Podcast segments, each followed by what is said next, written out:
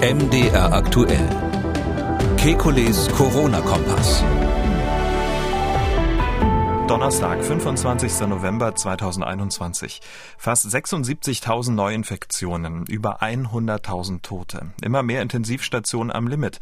Braucht es einen harten Lockdown? Dann die Ampelkoalition plant für die Corona-Pandemie einen Krisenstab und ein zusätzliches Expertengremium. Was ist von dieser Maßnahme zu halten und kommt sie rechtzeitig? Außerdem, die Stimmen, die sich für eine generelle Impfpflicht aussprechen, mehren sich. Was spricht dafür und was dagegen? Dann 3G am Arbeitsplatz. Wie lange sollte diese Maßnahme durchgezogen werden? Wir wollen Orientierung geben. Mein Name ist Camillo Schumann. Ich bin Redakteur, Moderator bei MDR aktuell das Nachrichtenradio. Jeden Dienstag, Donnerstag und Samstag haben wir einen Blick auf die aktuellen Entwicklungen rund ums Coronavirus und wir beantworten Ihre Fragen. Das tun wir mit dem Virologen und Epidemiologen Professor Alexander Kikuli. Ich grüße Herr Kikuli. Guten Tag, Herr Schumann. Ja, wir müssen in dieser Ausgabe schon wieder über einen möglichen harten Lockdown sprechen. Wir sprechen über ja eine generelle Impfpflicht, die immer wahrscheinlicher wird. Grundsätzlich dieses Impfthema entzweit ja Familien, zerstört Freundschaften. Wir müssen über fast 76.000 Neuinfektionen und über 100.000 Corona-Tote sprechen. Ähm, das macht irgendwie, diese ganzen Themen machen irgendwie alle sprachlos. Ich dachte, wir können den Podcast bald mal einstellen, weil es kaum noch Entwicklungen gibt. Das Gegenteil ist der Fall. Ich habe so das Gefühl, wir sind in einer Dauerschleife. Was macht das mit Ihnen? Ach, Herr Schumann, wir werden zusammen alt, das ist doch auch keine schlechte Nachricht. also ähm, für mich ist es natürlich frustrierend, ganz ehrlich gesagt, weil wenn man jetzt so, so tief drin steckt, sich seit Jahrzehnten mit diesen Themen befasst. Äh, Sie wissen, ich habe einige der Pandemiepläne noch den, den, die ersten Prototypen mitgeschrieben. Wir haben diese Probleme geübt weltweit und rauf und runter. Und dann dachte man eigentlich, ich war ja auch ganz optimistisch, ähm, zumindest in diesem Sommer, dass äh, in Deutschland die Politik inzwischen verstanden hätte, wie man mit sowas umgeht. Ähm, die dritte Welle wurde ja eigentlich ganz gut gemanagt, meines Erachtens, äh, um Ostern rum. Ähm, und, und jetzt schlittern wir da so wieder so rein. Also da bin ich sprachlos. Was mich am meisten nervt, ähm, ganz ehrlich gesagt, so aus dem Bauchhaus, ist dann, wie, wie Lothar Wieler und Jens Spahn äh, sich dann hinstellen und jetzt die, die Alarmisten geben. Ich meine, die Leute, die die Situation dahin gefahren haben, äh, die erklären jetzt irgendwie, es sei fünf nach zwölf. Also äh, ich kann es nicht mehr hören, ganz ehrlich gesagt. Aber wir versuchen ja immer optimistisch in die Zukunft zu blicken und irgendwie noch einen ähm, Lichtstreif am Horizont Horizont zu finden, wie es weitergehen könnte. Ja, das zeichnet diesen Podcast ja auch aus. Aber ähm, wir unterhalten uns ja jetzt seit fast zwei Jahren. Ich habe jetzt mal ein bisschen großzügig aufgerundet seit 16. März 2020. Und ich hatte wirklich immer das Gefühl, und das schreiben uns ja auch ganz viele Hörerinnen und Hörer, dass sie ähm, die aktuelle Bewertung der Lage sehr schätzen und dann dieser, dieser, dieser positive Grundton. Wir kriegen das schon irgendwie hin. Aber wenn man sich überlegt, dieses Gefühl in dieser Dauerschleife zu sein und ähm, auch Freundschaften gehen auseinander und so weiter und so fort, ähm, da fällt es einem wirklich schwer, da noch Licht am Horizont zu sehen. Wie schwer fällt es Ihnen noch positiv zu denken? Ach, ich bin, ich sehe immer die, ich sehe immer den, den einen Rettungsring, der da irgendwo noch rumschwimmt. Ich habe ja vor ein paar Wochen schon gesagt, wir müssen jetzt sofort die Alten impfen oder was vor Monaten habe ich gesagt, ab 60 alle boostern. Da hat sich dann ähm, schweren Herzens irgendwann die STIKO dann auch dazu entschlossen, obwohl natürlich die Daten schon längst auf dem Tisch lagen. Aber jetzt ist doch grünlich, die Alten zu boostern. Also Ü70 ja sowieso schon lange, Ü60 ist das, was ich schon lange fordere. Und wenn wir die Ü60 durchhaben, ich habe aber irgendwie gehört, dass ein nur 15 Prozent oder so von denen geboostert. Dann kommt Ü50 und so weiter. Wenn wir das so priorisiert machen, ja, und die anderen mal, ähm, wenn ich mal so bildlich sprechen darf, aus den Schlangen wegschubsen, weil die, weil die Alten das wirklich brauchen, dann haben wir da ähm, eine Chance, denen eine Lifeline, wie sagt man, eine Rettungsleine hinzuwerfen. Also ein Rettungsring für die. Und das, das sollten wir auf jeden Fall versuchen. Und es gibt ja auch dieses eine Element, wenn man was Positives rauspicken will, in diesem unsäglich schlechten Gesetzentwurf, äh, der auch mit mit Sicherheit noch nachge äh, Gesetzentwurf sage ich Gesetz, das ist ja beschlossen, das mit Sicherheit auch noch mal äh, vom Parlament nachgebessert werden muss. Da ist schon das eine oder andere Gute drin und was wirklich gut ist, ist, dass es eben heißt, dass in den ähm, Altenheimen, Pflegeheimen und medizinischen Bereichen, das ist aber selbstverständlich, jetzt wirklich die Ungeimpften täglich ähm, getestet werden müssen und ähm, die Geimpften dreimal pro Woche. Und das, das ist schon mal ein großer Fortschritt. Äh, viele werden sagen, ein Wunder, dass es das das noch nicht gab, aber das ist eben jetzt eben deutschlandweit beschlossene Sache. Ich kann nur noch mal plädieren, macht das bitte mit der PCR, weil man übersieht einfach mit der PCR weniger Positive und jeder einzelne Positive im Altenheim kann einfach wie der Sensenmann da sozusagen rumgehen, ohne es zu wollen. Und ähm, deshalb müssen wir da konsequent sein und äh, eben dann, wenn ich in dem Bild bleiben darf, wenn das Schiff eben jetzt gerade sinkt, äh, dann müssen wir denjenigen, die nicht schwimmen können, Rettungsringe hinwerfen. Hm, aber PCR ist natürlich eine enorme logistische Herausforderung ähm, für die alten Pflegeheime. Die sind ja froh, wenn sie, nee. wenn sie ausreichend Nö. Schnelltests haben. Nö, das wird doch in Bayern und in anderen Bundesländern wahrscheinlich auch sogar mit den Schülern gemacht. Ja, also die machen da äh, bei den Schülern dreimal die Woche in den Ländern, wo es gut funktioniert, machen die die sogenannten Lolli-Tests und das wird als Pooltest, als PCR gemacht. Und ähm, klar gibt's da hier und da mal logistische Schwierigkeiten, aber im Prinzip ist es so, morgens vor Schule ähm, werden die Tests genommen und mittags äh, sind die Ergebnisse da und, und landen bei den Eltern auf dem, auf dem Handy. Also äh, und hier geht's ja um Personal, was fest angestellt ist und das, wenn man das sehr engmaschig überwacht, ähm, sicher kann es mal einen Tag geben, wo irgendwie die Resultate nicht sofort kommen, aber das geht ja hier sozusagen um die kontinuierliche Überwachung und dass man Ausbrüche nicht übersieht. Wir haben immer noch über 100 Ausbrüche in Alten- und Pflegeheimen in Deutschland. Hm. Weil Sie jetzt gerade Zahlen schon genannt haben, kommen wir mal zu den Zahlen. Ich habe es ja eingangs schon so ein bisschen erwähnt. Die Zahl der Corona-Toten hat nun traurigerweise die Marke von 100.000 übersprungen. 100.119 Menschen, die an oder mit Corona gestorben sind, hat das Robert-Koch-Institut heute gemeldet. Fast 76.000 Corona-Neuinfektionen innerhalb von 24 Stunden und die deutschlandweite 7-Tage-Inzidenz heute bei fast 420. Unfassbare Zahlen für Deutschland nie dagewesen. Wir wissen, ähm, diese enormen Zahlen schlagen ja erst so in zwei, drei Wochen Zeitverzug auf die Hospitalisierung durch. Aber wir sind schon jetzt bei über 4100 Menschen, die mit Covid-19 auf Intensiv liegen. Den bisher höchsten Wert der Intensivbettenbelegung hatten wir am 3. Januar mit 5745. Zwei Wochen vorher hatten wir rund 34.000 Neuinfektionen und eine Inzidenz von 185. Also man kann in der Schule auch schlecht in Mathe gewesen sein, so wie ich, aber es reicht, um einschätzen zu können, den Höchstwert an Intensivbettenbelegung werden wir vermutlich knacken. Ähm, ja, das äh, sieht so aus, rein, rein von den Zahlen her, wobei man noch, noch dazu sagen muss Folgendes. Wir machen das Ganze ja trotz einer ziemlich guten Impfquote. Wenn Sie, wenn Sie daran denken, dass ungefähr 80 Prozent der Erwachsenen geimpft sind, ähm, die, äh, das, das ist ja gar nicht so schlecht. Wir stehen zum Beispiel im Vergleich zu Großbritannien ungefähr auf gleicher Höhe da. Wir sind auch nicht so viel schlechter als Israel. Wir haben ähm, sozusagen zwei Schwachstellen. Ich will nicht nochmal von zwei Achillesfersen sprechen, da, da gab es mal, gab's mal ätzende Kommentare.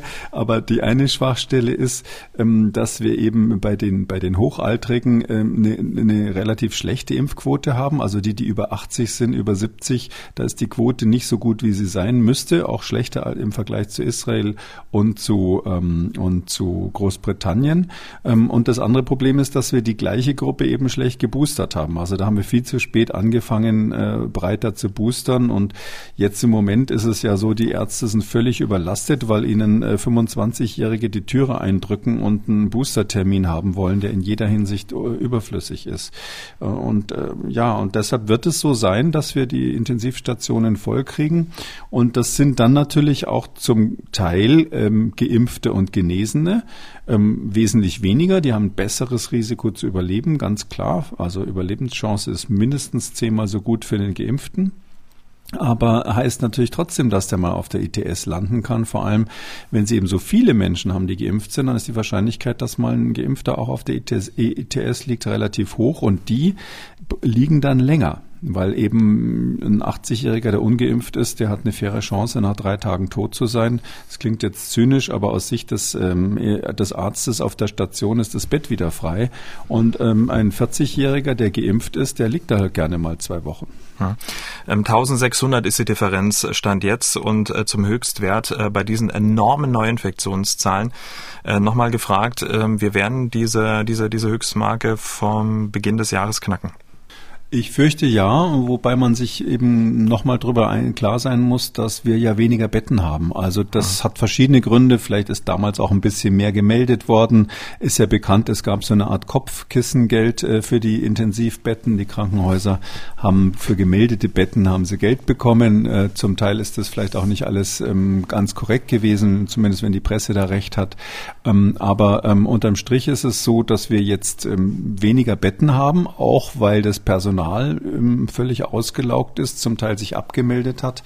Ähm, ich merke das übrigens auch bei mir im Labor. Wir haben, sind ja als, als Labor, labormedizinischer Bereich auch ähm, davon betroffen ähm, und kriegen übrigens nicht diese, diese Sondergelte. Das ist so eine Sache, die kann ich vielleicht an der Stelle mal loswerden. Es gibt da extra Geld für Pflegepersonal, aber das Labor, Laborpersonal, was also äh, auch völlig überlastet ist durch diese Situation, kriegt also nichts extra.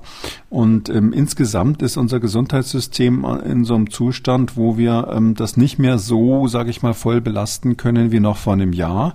Ähm, Zusätzlich laufen die Zahlen eher auf ein höheres Niveau zu, die Zahlen der Patienten, mhm. ähm, sodass wirklich, wirklich Handlungsbedarf besteht.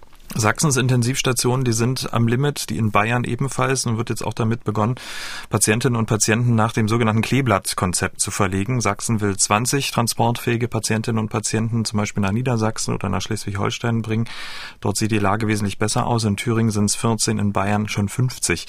Mit diesem Kleeblatt-Konzept soll ähm, ja eine Triage in den Krankenhäusern verhindert werden, indem vorausschauend transportfähige Patienten frühzeitig verlegt werden, damit in Intensivbetten für nicht transportfähige Patienten freigehalten werden können.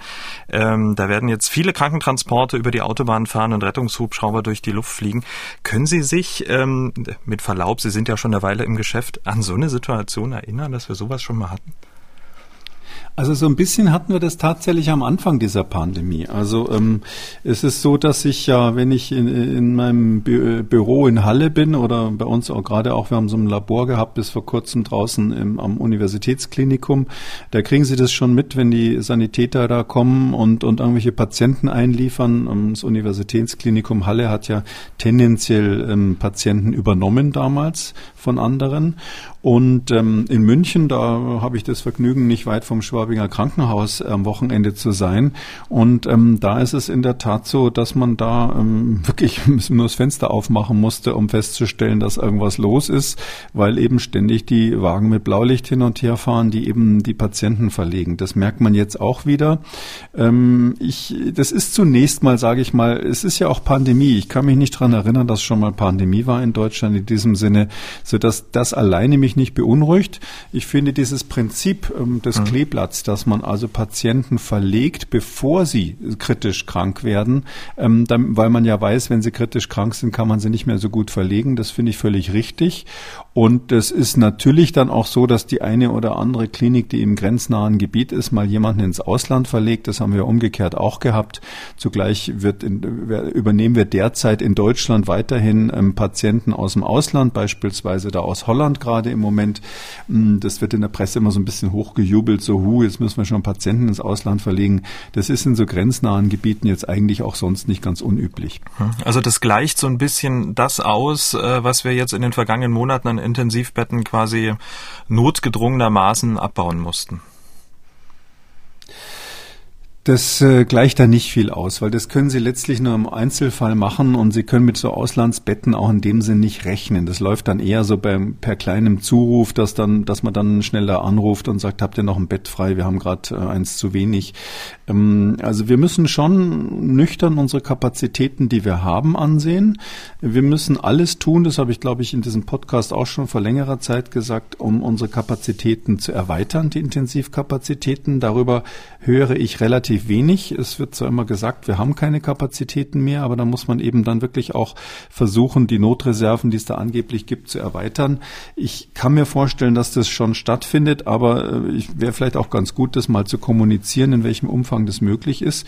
Aber unterm Strich, ja, jetzt äh, braucht man nicht mehr lange rumreden. Also es ist zu spät gekommen mit diesen Boosterimpfungen. Das äh, kann man jetzt hundertmal sagen. Das ist äh, zumindest hier schon immer gefordert worden. Fakt ist, dass es nicht gemacht wurde, systematisch die Alten zu boostern. Es kommt auch relativ spät, dass jetzt die Anweisung ist, äh, in den, in den Alten- und Pflegeheimen konsequenter ähm, zu testen. Wir haben immer noch keine Konzepte für die Schulen. Da ist es ja nach wie vor so, dass einige Bundesländer nur die Kinder in Quarantäne schicken oder nach Hause in Isolierung schicken, die positiv sind. Die anderen bleiben in der Klasse. Das heißt, das Ding ist so außer Kontrolle, wenn wir die Inzidenz irgendwie in den Griff bekommen wollen und die müssen wir anschauen. Es ist völlig sinnlos, nur die Hospitalisierungen äh, auf die Hospitalisierungen zu starren. Dann muss man einfach sagen, ähm, ja, ich glaube, Herr Wieler hat mal gesagt, das ist fünf nach zwölf. Und was heißt fünf nach zwölf? Wir brauchen leider sowas wie einen Lockdown. Ja, es wird die Politik nicht Lockdown nennen, aber wir müssen die Kontakte begrenzen. Das können wir so nicht weiterlaufen lassen. Doch, das nennt die Politik genau so Lockdown. Es gibt Berichte, wonach ein Lockdown sehr wahrscheinlich wird. Sachsens Gesundheitsministerin Petra Köpping von der SPD sieht angesichts der dramatischen Lage im Freistaat keine Alternative mehr zu einem harten Lockdown. Sie hat gesagt, ich halte ihn dringend für notwendig, weil ich keine andere Möglichkeit mehr sehe. Das hat sie in Dresden heute gesagt. Auch bei einem kompletten Lockdown könne man noch abstufen und etwa die Kitas und Schulen offen halten. Man sei mit Berlin in Kontakt, weil die bisherigen Maßnahmen nicht ausreichten. Sachsen habe alle Möglichkeiten auf Basis des bestehenden Infektionsschutzgesetzes ausgereizt. Und vorher hatte auch schon Ministerpräsident Michael Kretschmer einen Lockdown vor Weihnachten nicht mehr ausgeschlossen. Die Gefahr ist nicht von der Hand zu weisen. Es wird nur zu verhindern sein, wenn es ein kollektives Verständnis und gemeinsames Bewusstsein gibt, Kontakte zu vermeiden und die Maßnahmen einzuhalten. Ähm, Herr Kikuli, jetzt haben Sie sich ja quasi quasi schon ähm, für einen Lockdown ausgesprochen. Harten Lockdown jetzt nur für einzelne Bundesländer oder flächendeckend? Das muss man dann wirklich ähm, anhand der lokalen Fallzahlen ein bisschen entscheiden. Man wird es nicht überall zugleich machen, aber das soll jetzt auch kein Aufruf sein, Klopapier und Nudeln einzukaufen oder ähnliches. Aber es, es ist einfach so, äh, man kann hundertmal jammern, das hätten wir machen müssen, hätte, hätte Fahrradkette, das ist halt alles nicht passiert. Und äh, das Schema ist traurigerweise das gleiche wie beim letzten Lockdown. Und bei den letzten Lockdowns, es war immer so, dass es vorher sehr gute Optionen Optionen gab, das zu vermeiden. Und wenn man die Optionen nicht greift und wenn man äh, ewig diskutiert und jetzt ganz konkret eben die Ampelkoalitionäre nach der Bundestagswahl sechs Wochen gewartet haben, bis sie sich mal zusammengerauft und mit dem Parlament irgendeine Lösung äh, quasi ähm, verabschiedet haben, das sind halt sechs Wochen, wo das Virus sich weiter vermehrt. Hinzu kommt, dass die Kommunikationsstrategie immer war, Geimpfte und Genesene können machen, was sie wollen. Ich übertreibe jetzt natürlich ein bisschen, aber äh, mhm. letztlich fängt man das auch nicht wieder ein und das fängt man auch nicht nicht wieder ein, wenn die gleichen Leute, die immer gesagt haben, Geimpfte tragen nicht zum pandemischen Geschehen bei, sich jetzt hinstellen und sagen, es ist fünf nach zwölf. Ich glaube, wir haben es sowohl auf der Kommunikationsebene als auch, was viel schlimmer ist, auf der Zeitebene im Grunde genommen verpasst. Das ist der Blick zurück. Ähm, aber nochmal ähm, die Frage, würden sich der Sachsen Forderungen anschließen nach einem harten Lockdown? Man muss den Lockdown selektiv machen. Es ist ja klar, ähm, da, äh, dass es Maßnahmen gibt, die früher mal ähm, ergriffen wurden, wo, wo wir uns hier auch immer die Nase zugerümpft haben. Also wir brauchen keine Ausgangssperren. Wir brauchen ähm, äh, kein Sitzverbot auf Parkbänken. Wir brauchen kein Maskengebot im, im Freien und solche Dinge. Ja, das, der Lockdown hatte ja nun wirklich viele Schildbürgerartige Blüten geschlagen. Ähm, aber ich hoffe doch sehr, dass inzwischen die Landespolitiker ähm, das alles verstanden gefunden haben. Und ähm, wenn man das selektiv macht, also wenn man zum Beispiel sagt, wir müssen im privaten Bereich wieder die Kontakte einschränken, ähm, wir müssen vor allem Veranstaltungen, Freizeitveranstaltungen äh, kontrollieren. Es kann nicht sein, dass unter 2G ähm, weiterhin ohne irgendwelche Obergrenzen und Kontrollen mhm. und äh, ohne, äh, ohne dass man Nachverfolgung hat und so weiter alles weiterläuft. Da wird man schrittweise, wird man schrittweise zudrehen müssen. Ich glaube, das ist, ist der erste Schritt wenn Sie äh, jetzt zum Beispiel konkret fragen, ja, Gaststätten schließen, ja, also man kann natürlich mit einem guten Hygienekonzept die Gaststätten offen lassen. Das ist ohne weiteres möglich. Aber da muss es eben ganz konsequent überwacht werden, äh, dass die Leute, die da reingehen, eben äh, negativ getestet sind und dass es nachverfolgbar bleibt, falls es doch zum Ausbruch kommt. Da sehe ich jetzt rein von der von der Praxis her von, jetzt nicht, dass da flächendeckend in Deutschland die Logistik schon stehen würde. Hm. Tja, also indirekt, ähm, wenn ich Ihnen so zuhöre, interpretiere ich das als, ja, sollte man nächste Woche machen. Ja, äh, ja, würde ich so sagen. Also bis letzte Woche hatten wir quasi hatten wir quasi noch andere Optionen, aber ich stelle jetzt nicht fest, dass die, dass ein Riesenheer von ähm, äh, Gesundheitsleuten und Soldaten ausgerückt ist, um die Ü60 zu boostern. Ähm, und ich äh, stelle auch nicht fest, dass das konsequent überall umgesetzt wird mit den PCRs in den Altenheimen. Ich muss deshalb davon ausgehen, dass weiterhin die besonders vulnerablen Gruppen nicht ausreichend geschützt sind. Und wenn die vulnerablen Gruppen aus diesen zwei Gründen nicht ausreichend geschützt sind, dann heißt es einfach, wir können uns so eine Monsterinzidenz nicht leisten. Ich habe irgendwann mal spaßig gesagt, 500 ist die neue 50, heißt ab 500 gibt's Lockdowns. Da war ja noch gar nicht mit reingerechnet, dass wir jetzt so eine hohe Dunkelziffer haben. Die Dunkelziffer ist ja viel, viel höher als vor einem Jahr. Ähm, das heißt, wir haben diese 500 längst, von der ich damals äh, sozusagen äh, gesprochen habe. Solche Zahlen sind natürlich immer so ein bisschen nicht ganz auf die Waagschale zu werfen. Das heißt, der vorhergesagte Moment für den Lockdown, wenn Sie sozusagen meine Kommunikationsstrategie abfragen, ähm, ja, gesagt ist, gemacht wird's. Hm. Ähm, aus Berlin hört man jetzt von der Ampelkoalition ähm, auf erste Reaktionen der Lockdown-Forderung.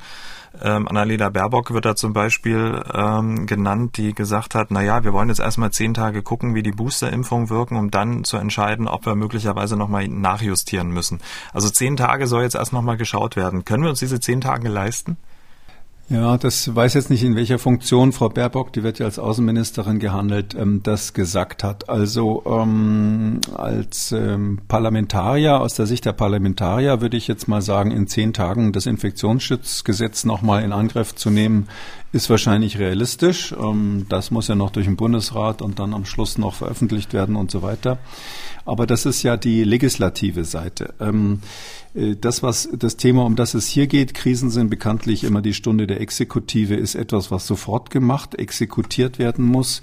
Äh, und da kann man nicht sagen, man schaut sich das zehn Tage an. Zumal ja, ich kann es nicht oft genug sagen, weil ich irgendwie jedes Mal, wenn ich in einer Diskussion bin, merke, wie andere, andere Fachleute auch das falsch erklären. Wir löschen hier das Feuer mit Kerosin, indem wir 2G äh, als Heilmal, als Heilmittel gegen die jetzige Inzidenz einsetzen, weil 2G Teil des Problems und nicht Teil der Lösung ist. Und ähm, wenn Frau Baerbock gesagt, jetzt schauen wir uns mal an, ob diese 2G-Regelung noch was bringt, da kann ich sagen, ja, die Fallzahlen werden noch weiter hochgehen. Und ja. wenn sie die Frage stellt, ähm, äh, bringt die Boosterung mhm. ähm, aller Menschen ab 18 was, da kann ich sagen, nein, definitiv nicht. Es gibt überhaupt keinen wissenschaftlichen Beleg nirgendwo, äh, der begründet, begründen würde, dass Menschen zwischen 18 und ich sage jetzt mal als Untergrenze 50, wenn man die boostert, dass das irgendwie die Inzidenz drücken würde. Das, da gibt's keinen Beleg für. Und das ist auch so, dass die STIKO zwar per Erklärung ähm, ihres Vorsitzenden bei einer äh, Late-Night-Talkshow ähm, erklärt hat, dass, dass sie jetzt das empfehlen will und zweitens eine Presseerklärung rausgegeben hat, wo drinnen steht, ab 18 ähm, empfehlen wir demnächst dann die, ähm, die Boosterung.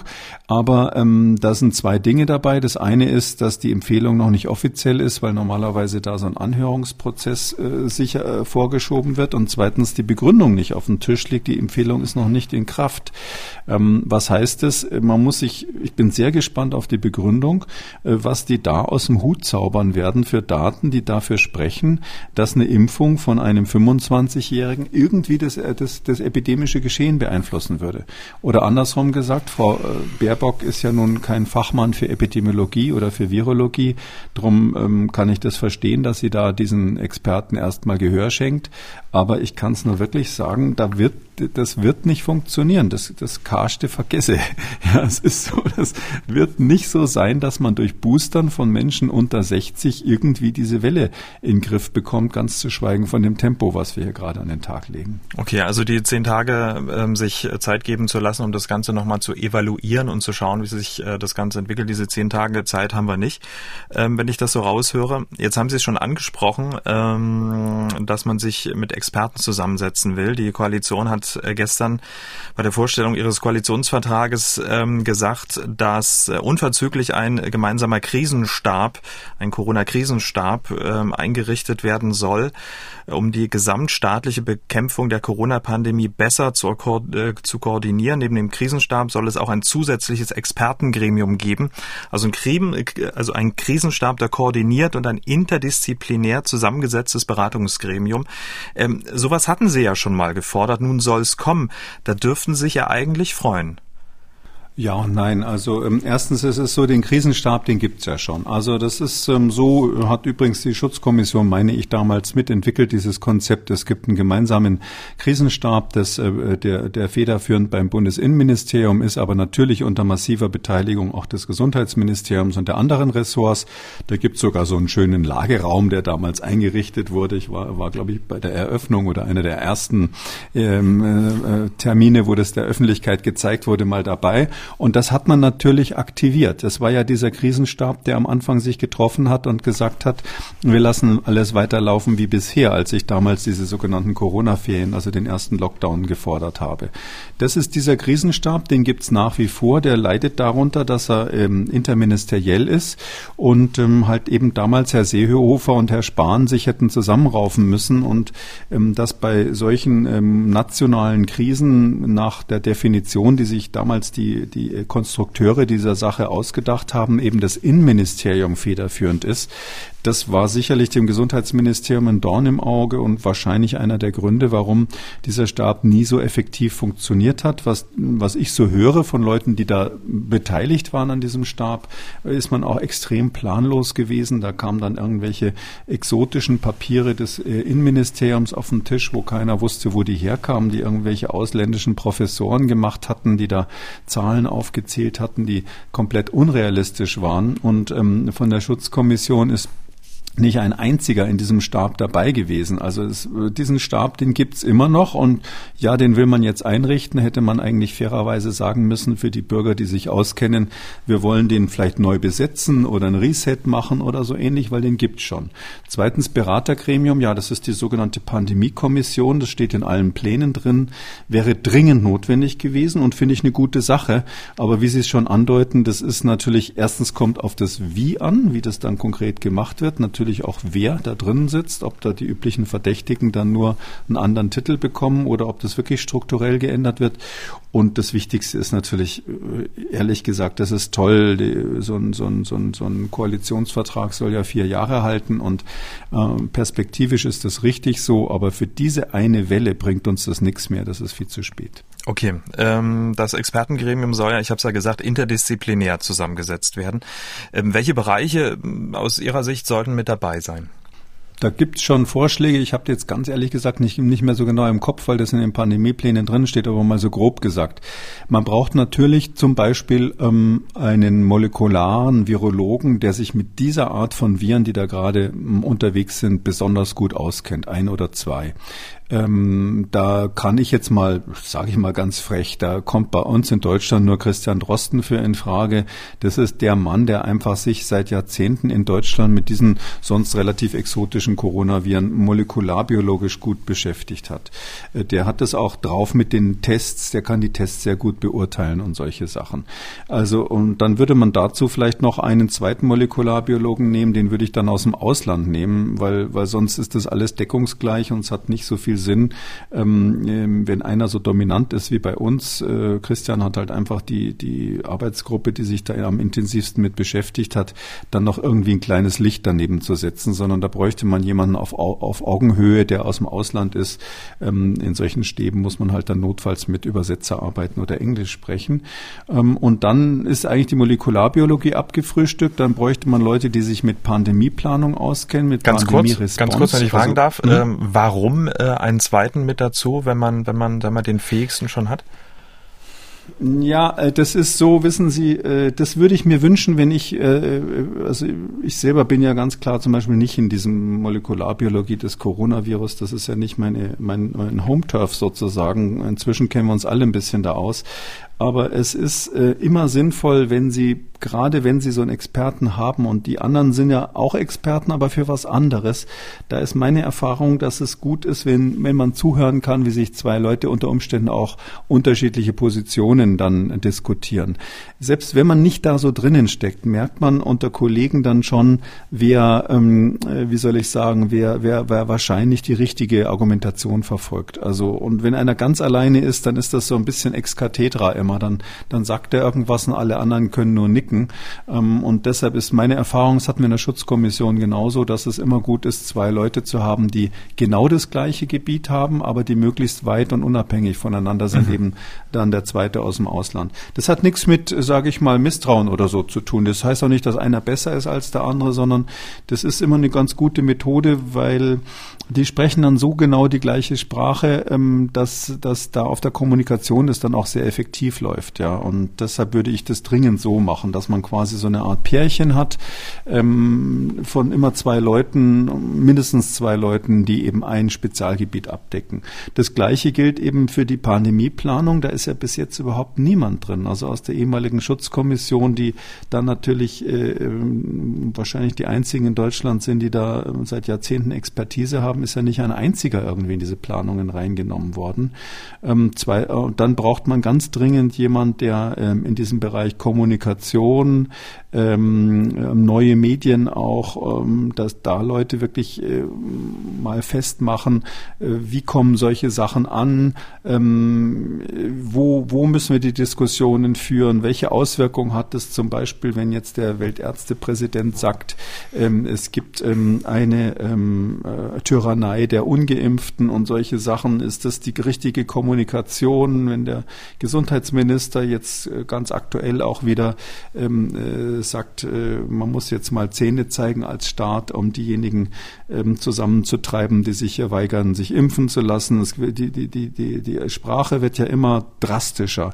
Und da meine ich schon, ohne dass ich da wirklich Experte wäre, ich muss sagen, ich, das ist, sage ich so aus dem Bauch heraus, das muss man einfach mal professionalisieren und überlegen, äh, bringt man sozusagen mit der Argumentation und bist du nicht willig, so brauche ich Gewalt, bringt man die Leute dazu, sich dann impfen zu lassen oder hat es vielleicht den gegenteiligen Effekt? Ich stelle es wirklich nur als Frage, weil ich finde, das müssen Experten dann beantworten. Und wenn man so ein Gremium hat, wo dann auch die Frage, was in der Schule passiert, was ist am Arbeitsplatz praktikabel, oder auch, wenn wir jetzt mal dran denken, die Frage, wer ist geimpft in den Altenheimen, das ist doch eine, eine Überraschung, die es nicht hätte geben dürfen, dass wir durch einen Ausbruch in Brandenburg feststellen, dass in diesem Heim nur die Hälfte des Personals geimpft war und der Heimleiter offensichtlich so eine Art Impfkritiker war. Und ähm, wenn man dann eine Umfrage macht, dann, äh, dann stellt man fest, dass unter den Pflegepersonal in den äh, Alten- und Pflegeheimen äh, die durchschnittliche Impfquote schlechter ist als in der Allgemeinbevölkerung. Das kann es doch nicht sein und vor allem nicht, dass man das erst so spät dann mehr oder minder zufällig feststellt,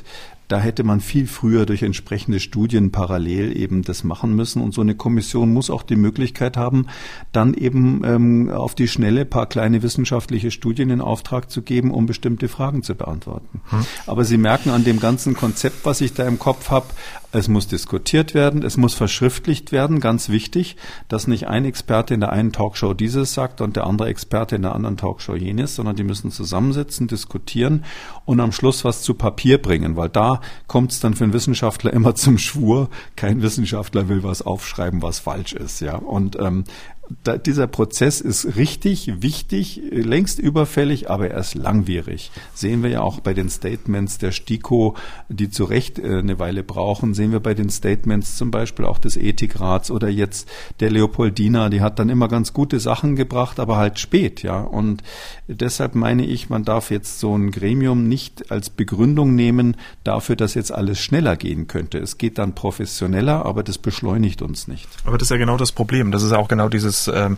Spannungsfeld, warum wir ähm, ja der Pandemie, was Entscheidungen und Maßnahmen angeht, immer so ein bisschen hinterherhinken. Dazu kommt noch die große Baustelle der Kommunikation. Da haben Sie recht, das sehe ich ähnlich. Ähm, aber ähm, haben wir damit wirklich, ich sag mal, so, so eine so eine spontan schnelle Eingreiftruppe, die wir jetzt aktuell brauchen? Nee, gar nicht. Es ist ja so, dass der Deutsche Bundestag, der hat das doch ganz gut gemacht. Die haben doch am Montag letzter Woche haben sie eine Anhörung gemacht. Da haben sie sich, die haben sich die Parlamentarier nochmal von den Experten direkt die Meinung gehört. Äh, braucht man heutzutage eigentlich nicht, wenn man einen Fernseher zu Hause hat oder irgendwie Zugang zum Internet, dann kennt man ja die Positionen. Aber ähm, nee, ich glaube, ich wenn die Frage, die oder was ich vielleicht, ich will eine Frage beantworten, die Sie vielleicht nicht so direkt gestellt haben. Was bräuchten wir stattdessen? Ich glaube, ähm, wir bräuchten so etwas wie einen Surgeon General wie in den USA. Da gibt es den obersten Arzt. Oder in Italien haben sie so einen, so einen ehemaligen Gebirgsjäger und General, meine ich, ist der. Den haben sie beauftragt zum nationalen Pandemie-Manager. Oder auch der Anders Tenjell in Schweden, über den wir öfters geredet haben. Das war ein im Ruhestand befindlicher ehemaliger Leiter des Gesundheitsamts. Der wurde da reaktiviert und hat das Ganze gesteuert. Am Anfang viele Fehler gemacht, aber letztlich hat es enorme Vorteile, wenn man einen hat, der sozusagen der Pandemiebeauftragte ist. Nicht nur deshalb, weil wenn alles schief geht, man den dann auch rausschmeißen kann und sagen kann, lief nicht, wir brauchen jemand anders, sondern eben weil die Fäden da sich zusammenziehen und irgendjemand muss eben das ist anders, als das meine geschätzten Kollegen zum Teil erklären. Wissenschaft ist nicht so, dass man da hinschaut und dann weiß man's, sondern ganz oft ist es so, man hat Daten, die kann man so interpretieren, dann wartet man ein bisschen, dann kommen noch mehr Daten. Sie müssen aber, um zu entscheiden in der Politik, ähm, genauso übrigens wie im Management, müssen Sie die sogenannten 80-20 Entscheidungen treffen. Pareto-Prinzip, das heißt, ich weiß, habe nicht alle Informationen, ich muss einen educated guess als Fachmann machen und ich sage jetzt, okay, ich habe nicht alle Daten, aber ich empfehle jetzt das. Und ich kann nur sagen, ich mache das in diesem Podcast ja auch von Anfang an so. Und wer gerne, äh, ich, ich kann nur sagen, auf, mit dieser Methode kommt man relativ weit, ja, weil man dann äh, manchmal, gut, müssen Sie zwei Monate später einräumen. Ich habe zwar gesagt, es geht nur bis 300, jetzt sind wir bei 400, da haben Sie sich dann mal geirrt, zum Beispiel bei der Vorhersage, aber an vielen anderen Stellen sind Sie einfach ein Fenster von vier bis acht Wochen schneller als das, was sonst die Politik als an Entscheidungstempo ähm, so her hervorbringt. Und deshalb kann ich nur dringend empfehlen, dass das so gemacht wird. Sie brauchen jemand, der es dann macht, ja. Und wenn es am, schlimm, am schlimmsten äh, Fall für manche Impfkritiker wahrscheinlich der Horror, aber wenn es jemand wie Herr Lauterbach wäre, zum Beispiel als Pandemie-Manager, fände ich das nicht so schlecht. Der entscheidet ja nicht, was passiert, sondern der würde dann die Vorschläge machen. Oder ein anderer, der ähnlich kompetent ist. Also ich glaube, so in der Art muss es laufen. Der muss dann wirklich erklären, ähm, öffentlich, transparent, transparent äh, von mir aus mit einer PowerPoint-Präsentation, warum und weshalb. Und dann müssen sich die politisch Verantwortlichen zusammensetzen. Stimmt, deshalb kann es eigentlich nicht der Lauterbach sein, weil der ja eigentlich selbst verantwortlich ist. Aber dann es muss jemand außerhalb sein und dann müssen die Verantwortlichen sagen, okay, wir haben das jetzt alles gehört, wir haben es verstanden, wir, wir verstehen die Empfehlung und wir machen es jetzt so oder wir machen es mit der Abwandlung. Meistens machen so Experten ja immer drei Vorschläge, das ist so der Klassiker und wir nehmen jetzt den Vorschlag Vorschlag Nummer zwei. Also so läuft es normalerweise risikobewertet, risikobasiert. Alle Unternehmen machen das so. Und ich glaube, als Staat müssen wir uns dann einen Tick weiter äh, beschleunigen und professionalisieren. Hm, birgt natürlich auch ein großes Risiko der Fehlentscheidung, ne? äh, muss man natürlich äh, auch dazu sagen. Weil vorher haben Sie ja gesagt, in dem, in dem Expertengremium immer Pärchen einsetzen, dass man sich dann auf die beste Lösung ähm, ja, kaprizieren der, kann. Ja, ja, Und in dem da, Fall wären es vielleicht auch vielleicht zwei. Ja auch zwei? Nein, habe ich falsch, habe ich falsch erklärt. Der fasst die Daten zusammen. Dieses mhm. Expertengremium brauchen Sie natürlich trotzdem, ja, aber Sie brauchen ja einen am Schluss, der die, der die, äh, der sozusagen die Aussagen zusammenführt. Ja, das könnte der Vorsitzende dieses Gremiums sein. Das, das ist durchaus möglich, wenn das. Mhm. Aber wie gesagt, also ich glaube, so einen Manager, der so an der Schnittstelle, der jetzt auch nicht nur Wissenschaftler sein darf, der muss an der Schnittstelle sein und dann notfalls auch wissen, wie die Rettungsdienste funktionieren und äh, wie der Katastrophen Katastrophenschutz funktioniert und diese ganzen anderen Dinge. Das hatten wir doch in, hatten wir doch bei Ebola auch. Da hat die Bundesregierung rucki zucki einen Ebola-Beauftragten. Ehemaliger Botschafter war das, der Erfahrung in Afrika hatte. Der wurde von der Bundeskanzlerin zum Ebola-Beauftragten für eine Krise äh, ernannt die ja uns gar nicht direkt betroffen hat. Das war ja Westafrika. Und ich sehe das hier jetzt eben nicht. Ich glaube, so ein Pandemiebeauftragter, der die, äh, der diese Fähigkeiten hat, ähm, das wäre relativ gut, ohne dass er es entscheidet und ohne dass er natürlich auf den wissenschaftlichen Input verzichten darf. Hm. Was würde denn dieser Corona-Beauftragte äh, zur 3G-Regelung sagen, wie lange die noch äh, Bestand haben soll? Ich frage Sie jetzt einfach mal. Ähm, 3G ist ja seit äh, 3G am Arbeitsplatz ist ja seit Mittwoch ähm, in Kraft. Also geimpft, genesen oder getestete Mitarbeiter dürfen aufs Firmengelände ins Büro. Ähm, durchschnittlich 90 Prozent der Beschäftigten in Unternehmen sind bereits geimpft oder genesen. Das hat äh, tagesschau.de aus Arbeitgeberkreisen erfahren. Also so viele sind das gar nicht mehr, die sich da nur testen lassen ähm, müssen. Gibt auch enorme Strafen bis zu 25.000 ähm, Euro. Ähm, jetzt die Frage, ähm, wie lange brauchen wir diese Maßnahme? Also im Moment brauchen wir sie. Und man, man, man kann es ja ganz offen sagen, 3G, Sie haben es ja gesagt, die meisten im Arbeitsleben sind ja äh, geimpft oder genesen. Diese Maßnahme ist natürlich ein weiterer Versuch, die Ungeimpften zur Impfung zu ähm, überreden, sage ich mal. Ja, man, es ist der, der berühmte Impfzwang durch die Hintertür natürlich auch. Aber ich finde an der Stelle das um Klassen besser, als jetzt eine allgemeine Impfpflicht einzuführen. Und ähm, dann sagt man halt, okay, wenn ihr nicht geimpft seid, müsst ihr euch regelmäßig testen. Ähm, das finde ich richtig und das finde ich ist auch eine Maßnahme, die jetzt zwar nicht super schnell greifen wird, aber die wird natürlich die Inzidenz ähm, bis zum gewissen Grad unter Kontrolle bringen. Ist das so, ähm, ja? Da mhm. Ja, wir haben da ja letztes Jahr haben wir ja, muss man ganz klar sagen, haben wir ja den Arbeitsbereich komplett vernachlässigt. Das war ja eines der Hauptprobleme warum die Herbstwelle gelaufen ist. Und man muss jetzt den Arbeitsbereich mit in die Pflicht nehmen. Und es ist ja noch, gibt ja auch noch Verschärfungen. Also zum Beispiel im Krankenhausbereich ist es so, dass auch die Geimpften regelmäßig getestet werden müssen. Ich weiß gar nicht, wie das in Kitas und Schulen ist. Ich meine, es gibt auch noch andere Bereiche. Aber bei Krankenhaus ist es so, selbst wenn sie da geimpft sind, und das ist die richtige Konsequenz, da sagt man, da, ähm, da müssen sie da bis zu dreimal die Woche müssen sie Selbsttests machen und das auch dokumentieren, ähm, dass sie zusätzlich noch sich getestet getestet haben. Wer nicht geimpft ist, muss täglich getestet werden, beziehungsweise mit PCR alle 48 Stunden. Ich glaube, in diese Richtung wird es gehen. Also das wird so sein, dass wir mit diesem Prinzip, das ist ja letztlich, äh, sage ich nochmal, doch schon ziemlich genau das Smart-Konzept, was da umgesetzt wird, ähm, dass man also über die Tests letztlich erarbeitet und die Erkenntnis ist immerhin jetzt spät, aber doch äh, angekommen, dass man da auch die Geimpften mit einbeziehen muss, dass man nicht einfach sagen kann, wer geimpft ist, hat eine Green Card automatisch. Ähm, und das, das glaube ich, das, die Frage, wie lange brauchen wir das noch auf jeden Fall in dieser Welle?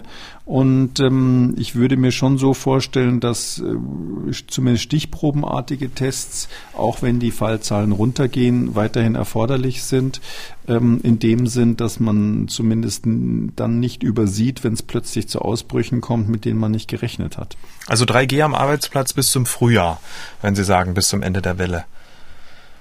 Ja, so sehe ich das. 3G am Arbeitsplatz bis zum Frühjahr, ähm, das wäre so, das wäre so meine Vorstellung. Ich finde, das ist eine der Regelungen, die sinnvoll ist. Ich finde es auch absolut sinnvoll, dass man ähm, 3G plus Maske im, im Fernverkehr hat, ob das ein Flugzeug oder ein Bus äh, oder ein Fernbus oder ein Zug ist. Ähm, Im öffentlichen Nahverkehr habe ich, glaube ich, schon mal gesagt, halte ich das erstens für nicht notwendig, weil die Leute ja da durchgehend eine Maske tragen können. Sie müssen ja jetzt, wenn sie ein bisschen Bus fahren oder was, müssen sie ja nicht unbedingt die Wasserflasche rausholen oder in den Hamburger beißen unterwegs. Ähm, das heißt, da kann man einfach äh, ganz scharf vorschreiben, die Maske bleibt im Gesicht und fertig. Dann brauchen sie eigentlich 3G im Nahverkehr nicht. Und ähm, der andere Grund ist, ähm, dass ich ehrlich gesagt überhaupt nicht sehe, wie das kontrolliert werden soll. Aber das wäre ja eher die Baustelle der Politik, die da ihr Handwerk äh, verstehen sollte. Weil das Stichwort schon viel Impfpflicht, Herr Kekulé, lassen Sie uns über die allgemeine Impfpflicht äh, gegen das Coronavirus sprechen. Aktuell wird darüber Land auf Land ab diskutiert, auch in Familien- und Freundeskreisen. Und ähm, ich habe es ja eingangs schon gesagt, die Impfdebatte ähm, spaltet. Selbst langjährige Freundschaften scheinen an dieser Debatte zu zerbrechen. Ähm, viele kennen diese Spannung aus dem, aus dem privaten Umfeld. Jahrzehntelange Freundschaften, äh, die, die dann einmal in Scherben liegen. Ähm, kennen Sie sowas auch persönlich? Persönlich, dass sich, dass sich so diese, diese, diese ja, freundschaftliche Diskussion dann so zuspitzt?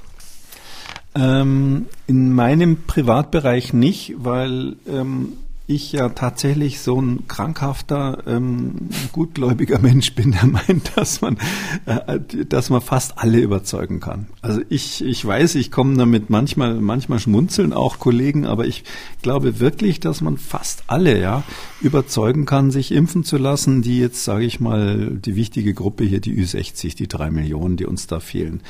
Da sind ein paar dabei, die warten halt, die haben halt irgendwie irrationale Ängste vor diesem Impfstoff, die warten auf was anderes.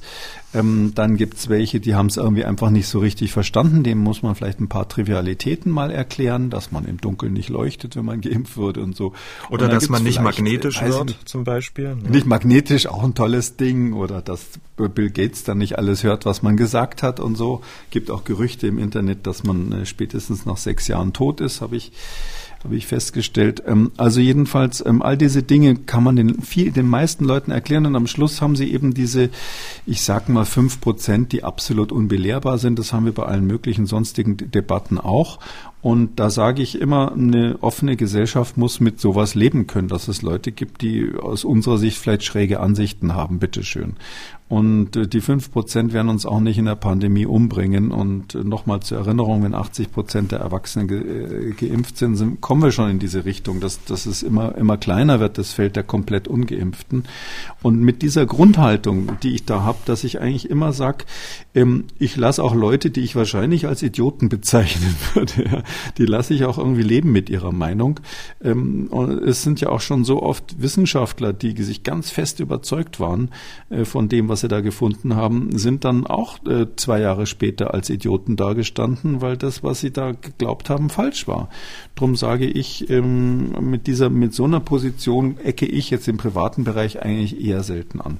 Okay, und ähm, aber trotzdem macht es ja was mit einem, ne? wenn man so das Gefühl hat, man kennt sich seit Jahrzehnten, ähm, konnte immer über alles sprechen, man, ne, man hatte schöne Abende, vielleicht auch Urlaube zusammen und auf einmal spricht man über die Impfung und ähm, dann entzweien sich auf einmal die Gemeinsamkeiten und zwar extrem, so nach dem Motto, ups, der jetzt auch. Ähm, wie gehen Sie damit um? Also ich mache das zum Beispiel so, dass ich dann über dieses Thema Impfen gar nicht mehr spreche und mich da versuche darauf zurückzubesinnen, was diese Freundschaft eigentlich ausmacht. An der einen oder anderen Stelle zugegebenermaßen ein bisschen schwierig, weil es ja schon ein sehr emotionales Thema. Äh, ja, ähm, also ganz ehrlich gesagt, für mich ist das nicht schwierig, weil das ist mein absoluter Alltag. Wissen Sie, ich darf beruflich ja oft im Ausland sein, wo komplett andere kulturelle Verhältnisse sind.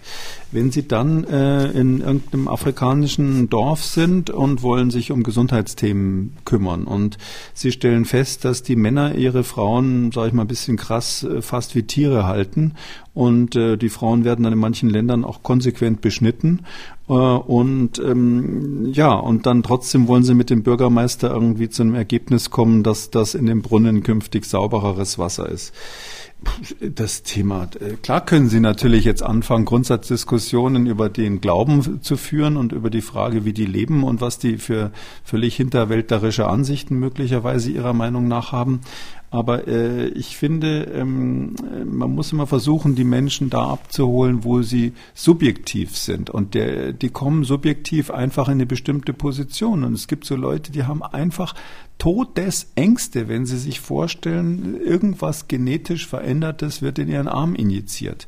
Da, klar können Sie die alle in die Psychiatrie schicken, deswegen, aber ich finde, ähm, vielleicht ist das auch diese ärztliche Grundhaltung. Ich finde immer, ähm, das stört mich in meiner Kommunikation nicht. Ich was weiß ich, ich kann vielleicht hier auch mal sagen, bin ja nun ein konservativer Arzt und deutlich über 60. Ich war tatsächlich mal ähm, auch mit einer Heilpraktikerin liiert, bevor ich verheiratet war.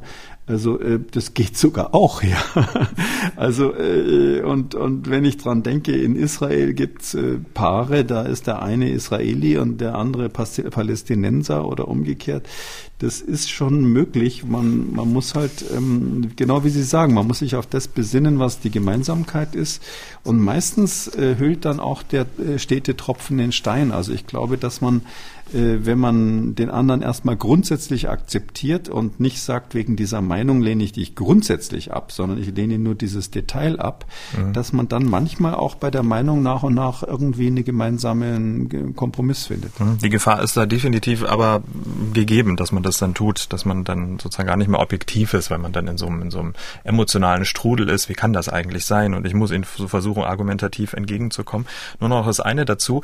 Äh, mein Eindruck ist, dass wir in der politischen Kommunikation und auch in den Maßnahmen, die teilweise zu spät kamen und teilweise auch irre waren, ja auch, äh, sag mal, denen, die äh, durchaus Kritik ja haben äh, an Impfungen oder wie auch immer, äh, mir auch ziemlich viel Nahrung gegeben haben. Also die argumentieren ja von einem relativ, ich sag mal, satten Niveau, oder? Ja, klar, da gibt's Leute wie den Kollegen Bhakti, der ja eigentlich ein super intelligenter ehemaliger Chef der Mikrobiologie in Mainz ist, der ähm, inzwischen, muss man auch sagen, Dinge behauptet, die einfach, das klingt plausibel, sind aber, wenn man genauer drüber nachdenkt, eben keine plausiblen Dinge. Und so gibt's äh, viele Fachleute, die, es gibt ja auch viele Ärzte, die sich gegen die Impfung aussprechen. Darf man gar nicht unterschätzen. Ja, es gibt wirklich Leute, die sagen, ja, auch mein Arzt findet auch, ich soll mich nicht impfen lassen. Das höre ich gar nicht selten. Ähm, und daher ist es äh, schwierig, ja. Also der Moment, wo ich immer richtig genervt bin, wenn es so einen gibt, ist, wenn einer schwerst krank ist und dann auf der Intensivstation liegt und dann sagt, jetzt aber bitte das ganze Programm, ich bin doch versichert, ich habe doch eingezahlt, aber impfen hat er sich nicht lassen. Also dass an der Stelle bei vielen Leuten dann trotzdem nicht der Groschen fällt und die sagen, sich wenigstens mal entschuldigen würden und sagen würden, ja, okay, ich habe mich total geirrt, jetzt merke ich, wie, wie Mist das ist das ist die Minderheit. Die meisten hm, gehen ja sozusagen mit ihrem abtrünnigen Glauben im Notfall ins Grab. Uwe Steimle zum Beispiel, ähm, äh, Kabarettist aus ähm, Sachsen, ähm, ja auch, ich sag mal, von der bisher eher impfkritisch eingestellt gewesen, hat jetzt bei seiner Tochter ähm, in der in der Pflege arbeitet, ähm, jetzt auch seine Meinung geändert und gesagt, nee, ich lasse mich impfen. Meine Tochter hat mich überzeugt. Und ähm, das ist ja auch ein Statement, damit dann auch an die Öffentlichkeit zu gehen. Er wurde dann auch von von von, von seinen Anhängern stark angefeindet. Da merkt man mal, ähm, dass es eigentlich auch gar nicht mehr darum geht, sachlich und auch eine, eine persönliche Meinung äh, zu haben und sich vielleicht auch nochmal zu hinterfragen, sondern wird dann einfach draufgehauen. Ne? Ja, den Fall kenne ich jetzt nicht, aber äh, gibt noch einen ganz anderen Aspekt. Vielleicht ist der interessant. Ich habe ähm, tatsächlich kürzlich mit einem Bundestagsabgeordneten ein Gespräch gehabt. Wir haben äh, überlegt, das war ursprünglich mein Vorschlag gewesen, wir haben überlegt, ob man nicht ähm, in die Landkreise, wo man ja jetzt schwarz auf weiß oder rot auf rot auf rot sieht, ähm, dass es so wenig lila. Geimpfte mhm. gibt. Das sind ja bestimmt lila, die lila, lila Landkreise ob man da nicht einfach mal hinfährt, habe ich gesagt, Mensch, dann machen wir in der Gemeindehalle, dann laden wir die Leute mal ein mhm. und dann lassen wir uns mal richtig die ganzen harten Argumente geben und versuchen mal das Ganze zu glätten und, und, und habe ich gesagt, da stelle ich mich dann hin und beantworte so ähnlich wie im Podcast die Fragen, weil diese Leute hören natürlich den Podcast hier nicht. Wissen Sie, woran das gescheitert ist? Nee. An 2G. Weil das dürfen wir gar nicht. Wir dürfen diese Veranstaltungen nicht machen, wenn nicht alle geimpft oder genesen sind. Ja, und die, und, verstehe. Und die anderen dürfen ja gar nicht kommen, die wir haben wollen. Also, das ist echt absurd, aber manchmal schießt sich eben so eine Maßnahme dann selbst ins Bein. Okay, dann aber natürlich das Plädoyer, diesen Podcast zu hören, ähm, indem wir jetzt über die Impfpflicht sprechen. Ich habe es ja schon gesagt, bevor wir vertiefend darüber sprechen, ähm, mal so ein paar Zahlen, weil ohne Zahlen macht ja auch eine, eine Diskussion Diskussionen äh, wenig Sinn.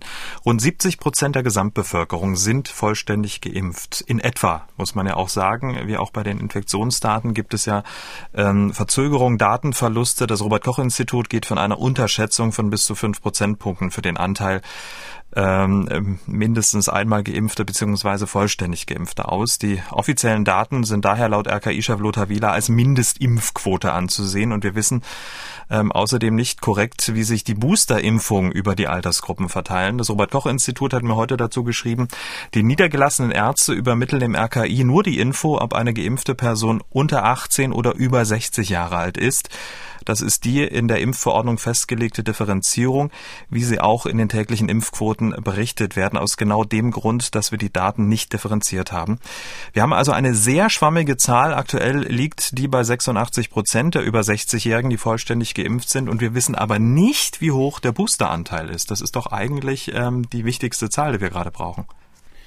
Ja, ich kann mich erinnern, dass der ähm, Vorsitzende der Ständigen Impfkommission auch in so einer Talkshow wohl gesagt hat, 11 Prozent ähm, der über 60-Jährigen seien geboostert. Und ich habe jetzt vorhin einfach mal davon extrapoliert, das mhm. ist schon eine Weile her und deshalb habe ich mal 15 gesagt. Ähm, ganz falsch ist es sicherlich nicht. Ähm, wir wissen es nicht, wie, wie groß die Zahl ist, aber Mensch, von denen, die es am dringendsten bräuchten oder wie ich ja sage, die es eigentlich, wo die wissenschaftlichen Belege vorhanden sind, dass sie es überhaupt brauchen, von denen haben wir die große, große Mehrheit, lassen Sie es 15 Prozent äh, geboostert oder 20, also vier Fünftel haben wir auf jeden Fall nicht erreicht bis jetzt. Und das geht nicht, weil wir ja wissen, dass diese Menschen wirklich sterben können, ähm, gerade weil sie glauben, sie seien jetzt geimpft. Und wir haben mit denen ja angefangen. Ne? Das ging ja im Januar mit denen los und wir haben jetzt November, bald Dezember. Also da sind ja schon, ich sag mal, wertvolle Monate ins Land gegangen. Ja, was soll ich Ihnen sagen? Die Nix. Alternative ist eben jetzt dann der Lockdown, ja. Kann ja, ich, ja, gut. Ich, ja, ich wollte nur noch mal darauf hinweisen. Ähm, nur mal so zum Vergleich. Booster in Israel, da habe ich jetzt eine Zahl gefunden, in der Altersgruppe der 60- bis 90-Jährigen sollen es sogar 80 Prozent sein, die da ähm, geboostert sind. Das ist doch eigentlich genau die Marke, wo wir hin müssen. Ja, also 80 Prozent reicht eigentlich nicht in dieser ganz hohen Altersgruppe. In Israel äh, haben die natürlich ähnlich wie im Vereinigten Königreich zusätzlich noch eine hohe Durchseuchung gehabt. Die hatten ja zwischendurch immer mal wieder locker gelassen, dann haben sie sich gewundert, dass die Fallzahlen so hoch gegangen sind. Viel früher als wir quasi die Masken weggeschmissen und gesagt, Halligalli, alles vorbei. Und dann haben sie es wieder eingefangen. Und durch diese natürlich auch nicht so tolle Methode ähm, gab es eine hohe Durchseuchungsquote. Ähnlich wie in Großbritannien im Sommer mit dieser Exit Exit Wave. Und deshalb ähm, gehen die Schätzungen dahin, dass wir in Deutschland auch bei den Älteren eine Lücke nicht nur bei den Impfungen und Boosterungen haben, sondern wir haben auch eine Lücke bei den ähm, bei den natürlichen Durchseuchungen. Und wenn, wenn Sie das ganze Konzert sich dann insgesamt anschauen, muss man einfach sagen, wir als Staat sind eben ein vulnerabler Staat im Moment. Weil wir, weil wir äh, diese, diese vulnerablen Gruppen haben, können wir uns diese Inzidenz nicht leisten. Hm. Und das äh, Robert-Koch-Institut schließt die Datenlücke, indem es regelmäßig repräsentativ äh, Menschen in Deutschland befragt. Das ist eine telefonische Befragung. Ähm, die Ergebnisse werden regelmäßig veröffentlicht. Die letzten sind vom 22. November, also noch recht frisch. Ähm, und das ist wirklich, das sind wirklich spannende Daten. Man sieht, dass der Norden und der Westen eine höhere Impfquote hat als der Osten und der Süden. Man sieht, dass Menschen ohne Migrationshintergrund deutlich häufiger geimpft sind, dass die Impfquote in großen Städten wesentlich höher liegt als in kleinen Städten. Man muss ja auch dazu sagen, das ist so eine Impfquotenschätzung, um so eine Lücke zu schließen. Also sehr belastbar sind diese Daten nun auch nicht, oder? Die sind nicht sehr belastbar und wir brauchen auch diese Daten aktuell nicht, weil wir sehen, dass die Krankenhäuser volllaufen. Also ähm, diese Daten sind, ähm, sage ich mal, ja, das ist nett zu haben, wenn wir jetzt, nehmen wir an, mal an, wir hätten begrenzte Ressourcen für ein Aufklärungsteam, ja, wo wir sagen würden, jetzt haben wir irgendwie 2000 Leute, die schicken wir los und machen das mit den Gemeindehallen, was ich vorhin empfohlen habe oder mir überlegt hatte. Äh, und dann, dann wird, bräuchten sie diese Daten, um zu überlegen, wo gehen wir dahin, wo machen wir nochmal Feinarbeit, wo machen wir zielgruppenspezifische Ansprache, also Menschen mit Migrationshintergrund brauchen natürlich eine ganz andere Ansprache als irgendwelche Sturköpfe, die, die es aus anderen Gründen nicht verstehen wollen und so weiter. Das äh, heißt also, aber die, dieses Team haben wir ja gar nicht. Also wir haben ja gar nicht solche Pläne und deshalb, äh, weil wir eh nicht wissen, wie wir oder keine Pläne bestehen, jetzt zielgruppenspezifisch dann nochmal was zu machen, ähm, glaube ich, dass diese Feinarbeit und diese feingranuläre Feststellung, wer wo wie die Boosterung bekommen hat, ist im Moment nicht das Vordringliche. Das Vordringliche ist doch, dass der Arzt in der Praxis im Grunde genommen ähm, das machen müsste, dass er alle über 60 anschreibt. Oder das noch besser, wie es, übrigens in südeuropäischen Ländern zum Teil so gemacht wurde. Ich schätze mal in Israel wahrscheinlich auch, da weiß ich es gar nicht. Da hat man einfach ähm, wirklich E-Mails und SMS geschickt an die Leute äh, und gesagt, hier, äh, du bist so und so alt, ähm, brauchst die dritte Impfung, da und da ist dein Termin. Wenn du den absagen bist, willst, hier ist die Telefonnummer. Sodass man quasi so eine Art ähm, Verweigerungsregelung hatte, dass, dass man wirklich wirklich aktiv sagen musste, nee, ich mach's nicht. Und sonst wurden die Leute einfach zur Impfung einbestellt. Und das wäre für mich zum Beispiel eine Möglichkeit. Man muss es nicht genau so machen, aber es wäre eine Möglichkeit, äh, bei den Ü60 einfach mal zu Potte zu kommen, dass die bei uns geboostert werden. Also quasi wie bei der Organspende. Ja, genau. Widerspruchslösung. Ja. Das wäre so eine Art Widerspruchslösung dann, wenn Sie so wollen. Ähm, das ist so ähnlich wie das Konzept, dass ich ja sage, auch wenn es jetzt akut unser Feuer nicht löscht, dass ich sage, es ist zumutbar, ähm, das Personal in Alten- und Pflegeheimen ähm, zu impfen äh, und denen eine Impfpflicht aufzuerlegen und mit so einer Art Widerspruchslösung, dass die, die es partout nicht wollen, eben täglich getestet werden und eine Maske tragen. Jetzt macht man so, dass man sagt, äh, der, der Regelfall ist die tägliche Testung, aber ohne Maske dafür. Naja, also äh, wie auch immer, es ist so diese Widerspruchsidee oder ich sag mal so, dem Menschen einfach das ein bisschen abzunehmen.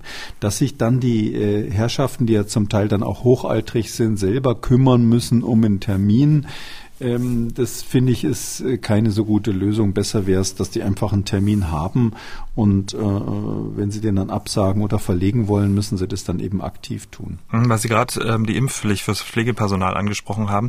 Laut dieser Impfquotenschätzung nach Berufsgruppen, die sieht so aus, 92 Prozent der Lehrerinnen und Lehrer und Erzieherinnen und Erzieher, Erzieher sind geimpft.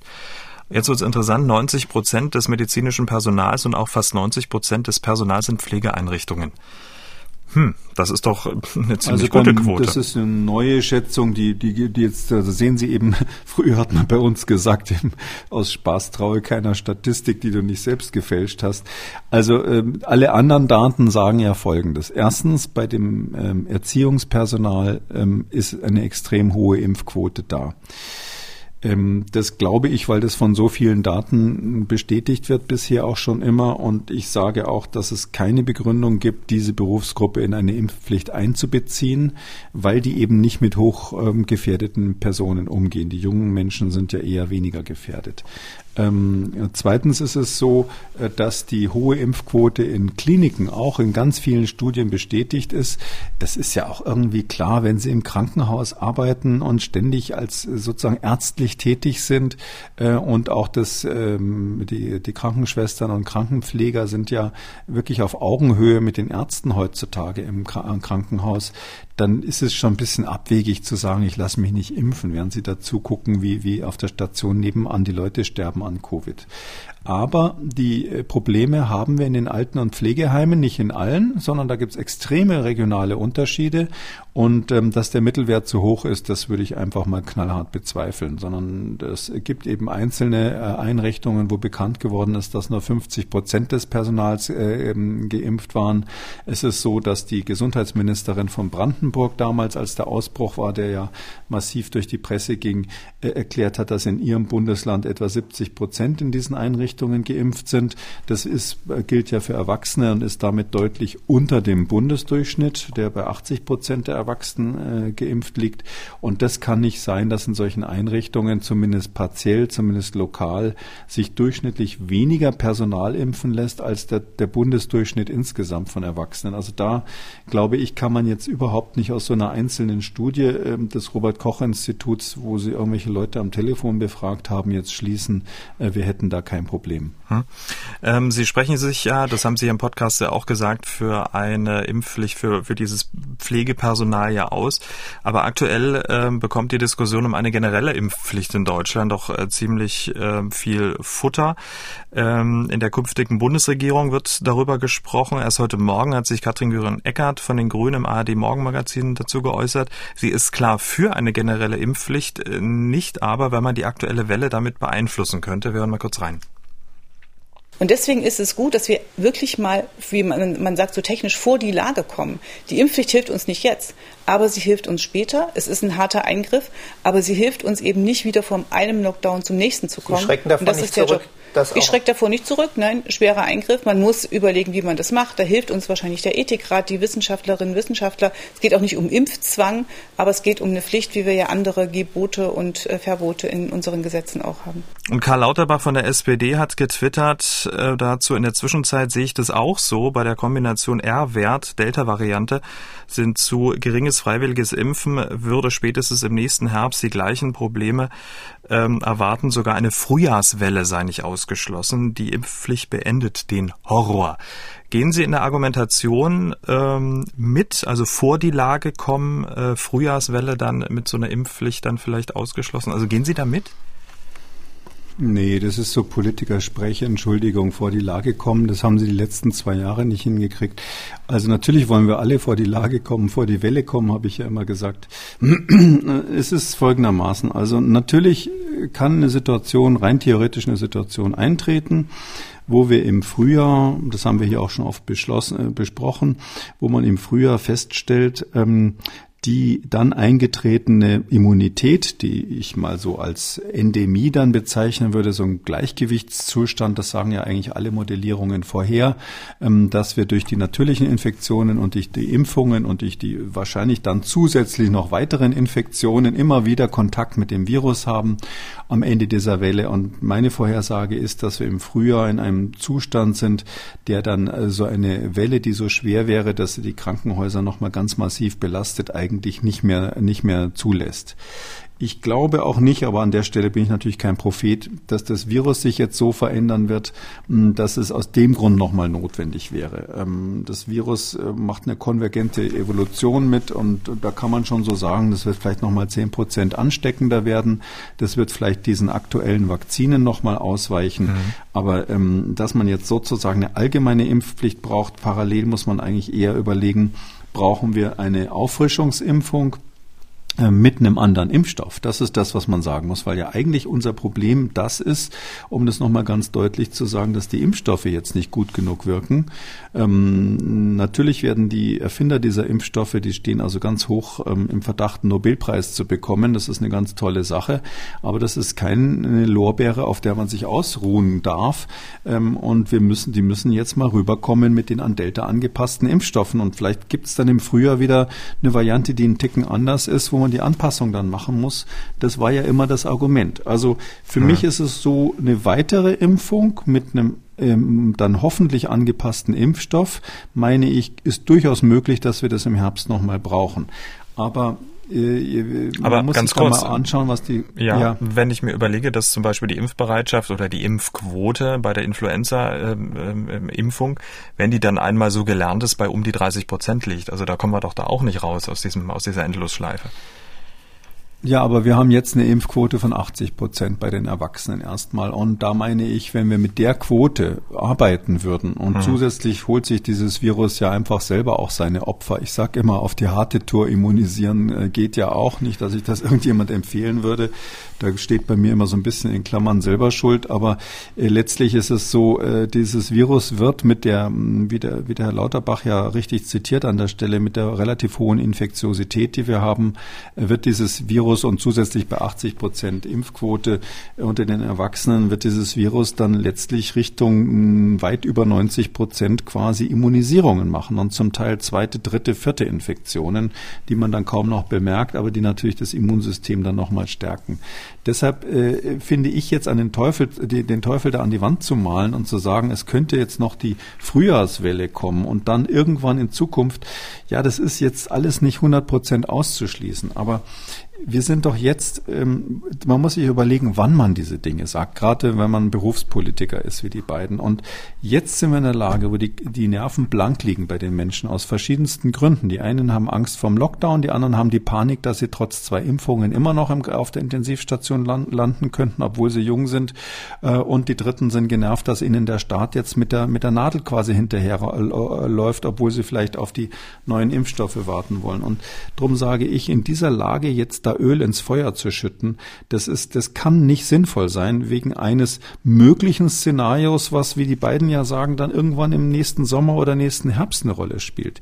Ja, es kann sein, dass wir ähm, nur mit jährlichen Impfungen ähm, diese, äh, dieses Covid in den Griff bekommen werden. Dann aber bitteschön, dass die Hersteller auch mal die neuen Impfstoffe auf den Markt bringen.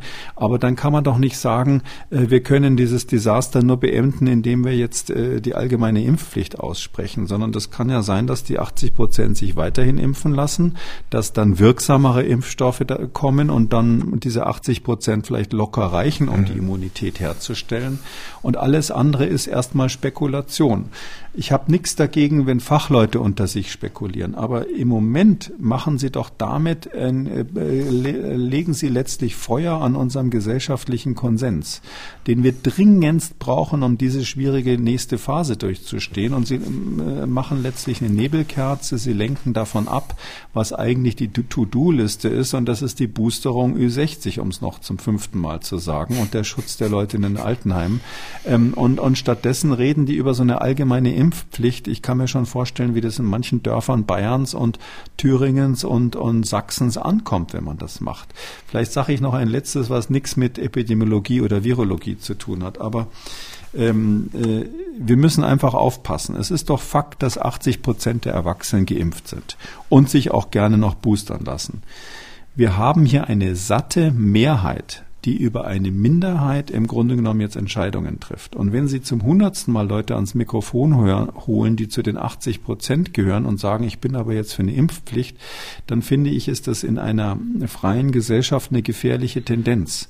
Die, äh, die verstehe ich psychologisch gewisserweise auch, weil ähm, äh, es ist doch so, wenn ich mich für etwas entschieden habe, gerade wenn ich vielleicht im letzten Moment nicht so sicher war, ob ich das Richtige tue, aber ich mache es jetzt einfach mal, weil ich glaube, es ist gut.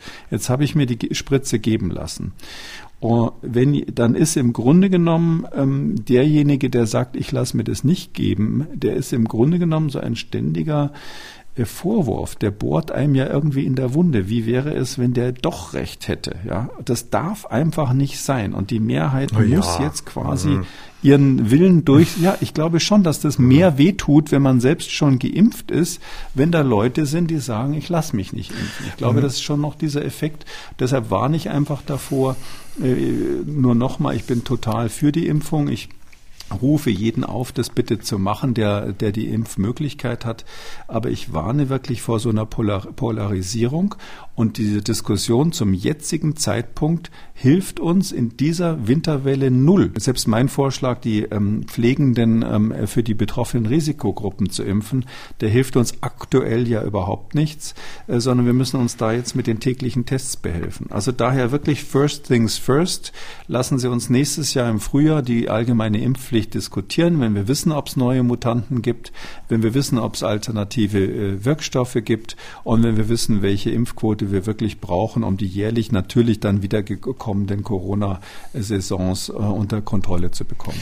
Und vielleicht reicht ja auch schon die bloße Androhung. Ähm, 2G und auch die Diskussion um die Impfpflicht ähm, sorgt ja möglicherweise auch schon äh, dafür, dass ähm, es lange Schlangen gibt in den Innenstädten ähm, an den mobilen Impfzentren. Das darf man ja auch nicht von der Hand weisen und äh, die Impf Bereitschaft und ähm, die ähm, Impf, die täglichen Impfquoten gehen ja wieder nach oben. Das ist ja schon mal ein erfreulicher Trend. Darf man ja auch jetzt nicht unter den Tisch kehren. Ähm, ja, das ist ein gewollter Effekt und mhm. dass sie eben, dass sie eben, indem sie die, die Freiheiten für Ungeimpfte einschränken, das ist ja auch ganz bewusst so gemacht, da werden sie noch einige kriegen. Und ob das Delta, also der Unterschied zwischen denen, die jetzt quasi wegen der Einschränkung der Freiheit sich am impfen lassen und denen, die sich dann impfen lassen würden, wenn es eine allgemeine Impfpflicht gibt, aber keinen Zwang, wie ich gerade gehört habe, wie soll das gehen? Aber jedenfalls eine Impfpflicht ohne Zwang soll es geben. Ob das das äh, sozusagen dann wirklich äh, hier den, äh, den, den, den Wellenbrecher macht und alles ändert, ähm, das würde ich doch mal sehr stark bezweifeln. Weil Sie ja auch, um das abschließend von mir noch dazu, weil Sie ja auch gesagt haben, ähm, was jetzt hier Herr, Herr Lauterbach und Frau Göring-Eckardt haben Sie auch gesagt, das ist ja auch Spekulation. Ähm, aber bei Ihnen ist ja auch viel Glaube und Hoffnung dabei, dass es dann im Frühjahr dann doch nicht mehr so ist. Aber macht es nicht Sinn, lieber jetzt einmal richtig auf den Tisch zu ähm, weil wir es auch nicht mehr ertragen. Zwei Jahre äh, Pandemie und wir haben ja auch gedacht vor einem Jahr, wir können jetzt einen entspannten Herbst und Winter haben. Äh, mitnichten ist das der Fall. Wir haben ja die ähm, extremen Horrorzahlen ja am Anfang der Sendung schon genannt. Also es ist ja sozusagen von beiden Seiten sehr viel, ich sag mal, Spekulation dabei. Ich rede ja über das, was jetzt gemacht werden muss. Mhm. Ähm, der, wenn Sie jetzt quasi fordern, diese Impfpflicht, das ist eben so wie diese Feuerwehrleute, die am Brand stehen ähm, und sich darüber unterhalten, ob es nicht eine gute Idee wäre, ähm, nächste Woche ähm, bei, bei dem Spritzenwagen eine neue Leiter drauf zu bauen oder sowas. Ja, Also ja, es gibt natürlich Dinge, die muss man perspektivisch mal diskutieren. Das ist auch ganz klar, dass das Thema Impfpflicht, insofern haben Sie völlig recht, das ist, äh, hat man vor sich hergeschoben. Das war ein Tabu vor der Bundestagswahl. Ja, ähm, ein, ein Schelm, der Böses dabei denkt. Ähm, und hätte man längst mal diskutieren können. Aber ob man das jetzt, wo wir alle gerade im Sturm stehen mit einer, mit, mit einer 400er Inzidenz, ob man das gerade jetzt thematisiert, ähm, ein Problem, was wir im nächsten Jahr lösen können und was sich viel entspannter diskutieren lässt, wenn wir alternative Impfstoffe haben. Mhm. Ähm, da muss ich doch schon sagen, das ist der falsche Zeitpunkt. Und da ist, klar haben Sie recht, äh, Voraussagen über die Zukunft kann keiner so richtig machen. Aber ähm, Leute zur Impfung ähm, in der jetzigen Lage, diese Impfpflicht durchzudrücken, mit einer Prognose, die vielleicht eintreten könnte, wo ich übrigens auch keinen Fachmann höre, der sagt, das wird so sein. Also es ist ja so, ähm, sowohl die Epidemiologen als auch die Virologen, die sich auskennen mit sowas, die sagen ja alle, dass wir nächstes Frühjahr eine weitgehende Immunisierung der Bevölkerung haben. Sodass man wirklich sagen muss, der, der, die einzige Situation, wo das nicht äh, so, sage ich mal, einen gewissen positiven Verlauf hat, wäre ja eine komplett neue Monstermutante, die sich in kürzester Zeit durchsetzt. Und ähm, ja, weiß ich jetzt nicht. Wollen Sie da immer gleich mit der Kanone schießen, wenn Sie, wir sind doch als Bundesrepublik nicht einmal in der Lage, mit einer kleinen Wasserpistole rumzuballern und jetzt äh, fordern die die Bazooka. Sollen Sie mal das Instrumentarium, was auf dem Tisch liegt, was gerade beschlossen wurde und was sofort möglich ist, nachdem die STIKO auch gesagt hat, ähm, ähm ab, äh, ab 18 darf man sogar boostern. Das schließt ja die ab 60-Jährigen ein. Das wäre also möglich, das jetzt zu machen. Also das mal äh, sozusagen handwerklich sauber umzusetzen. Das würde ich wirklich von der Regierung erwarten, statt jetzt irgendwie über das nächste Instrument zu diskutieren, was vielleicht nächsten Jahres möglicherweise im Worst Case ge gebraucht würde. Damit kommen wir zu den Fragen unserer Hörerinnen und Hörer. Ähm, wir haben von Frau Eisentraut eine Mail bekommen. Sie schreibt, seit Mittwoch gilt nach dem neuen Infektionsschutzgesetz 3G am Arbeitsplatz. Warum müssen sich nur Ungeimpfte testen lassen? Soweit ich verstanden habe, geht von Ungeimpften für Geimpfte und Genesene keine große Gefahr einer schweren Erkrankung aus, umgekehrt aber schon, wie auch die aktuellen Zahlen beweisen. Zudem haben Geimpfte und Genesene weitaus mehr soziale Freiheiten als Ungeimpfte und können das Virus schneller und unbemerkt bekommen und weitergeben. Nur zu meiner Frage, wäre es nicht sinnvoller, alle Arbeitnehmer zu testen, positiv Getestete zu isolieren und somit alle Beschäftigten vor einer möglichen Ansteckung am Arbeitsplatz zu schützen? Viele Grüße, Frau Eisentraut. Ja, rein epidemiologisch hat Frau Eisentraut genau richtig gedacht. Das wäre natürlich sinnvoll. Gibt auch Kollegen von mir, die so eine Art Forderung, quasi 1G-Forderung schon gestellt haben, also alle testen. Das ist einfach logistisch nicht hinzubekommen. Da muss man einfach mal die Zahlen aufrufen. Und das wäre ja dann auch so, ähm, den Geimpften ist ja versprochen worden, dass sie irgendwelche Freiheiten dafür bekommen. Und wenn man jetzt wirklich sagt, alle über einen Kamm scheren, dann würde man das zurückdrehen. Und ähm, deshalb ist es an, bei so normalen Arbeitsplätzen. Wir sprechen ja jetzt nicht von irgendwelchen Heimen mit äh, Schwerstbehinderten oder von ähm, Pflegeeinrichtungen für, für Hochaltrige oder so. Da ist bei normalen Arbeitsplätzen muss man halt irgendwie so einen Mittelweg finden. Einerseits ist es ja schon ein gewaltiger Spro Schritt, überhaupt die Arbeitswelt jetzt zum ersten Mal wirklich konsequenter einzubeziehen. Als Bundesgesetz, was bundeseinheitlich geht, gilt, das ist ja ein neuer Paragraph im Infektionsschutzgesetz, der hier eingefügt wurde, wenn man so will, der beste Teil dieses Gesetzes. Und deshalb finde ich, so als erste Stufe ist das schon ganz toll. Das, das, das würde, reicht mir jetzt erstmal, auch wenn es natürlich eher ein Sieb ist als ein dichtes Netz oder ein dichter äh, Stoff oder irgend so etwas. Es ist klar, da gibt's Lücken da drinnen. Und ich kann nur noch mal wiederholen, für bestimmte Bereiche, Krankenhäuser, Pflegeeinrichtungen ist es ja so, dass auch die ähm, Geimpften sich testen lassen müssen. Und das Gleiche gilt ja für die 2G-Plus-Veranstaltungen, wo dann zusätzlich zum 2G-Status der Test notwendig ist. Meines Erachtens wird es in diese Richtung gehen. Also wir werden jetzt in der Welle tendenziell immer dann, wenn so Risikosituationen sind. Entweder, dass Risikopersonen da sind, die, die zu den vulnerablen Gruppen gehören, oder dass ähm, einfach ein besonders hohes Risiko eines Ausbruchs ist, weil viele Menschen im geschlossenen Raum sind. Da werden wir natürlich dazu übergehen, dass dann alle getestet werden. Damit sind wir am Ende von Ausgabe 248. Vielen Dank, Herr Kekulé. Wir hören uns dann am Samstag wieder dann zu einem Hörerfragen-Spezial. Bis dahin. Gerne bis dahin, Herr Schumann. Sie haben auch eine Frage und wollen was wissen, dann schreiben Sie uns an mdraktuell-podcast.mdr.de oder rufen Sie uns an, kostenlos 0800 322 00. Kekules Corona-Kompass als ausführlicher Podcast unter Audio und Radio auf mdr.de, in der ARD-Audiothek, bei YouTube und überall, wo es Podcasts gibt. An dieser Stelle eine Podcast-Empfehlung. Hören Sie doch mal in den Rechthaber rein, der Podcast für Ihre juristischen Alltagsfragen. MDR aktuell. Kekules Corona-Kompass.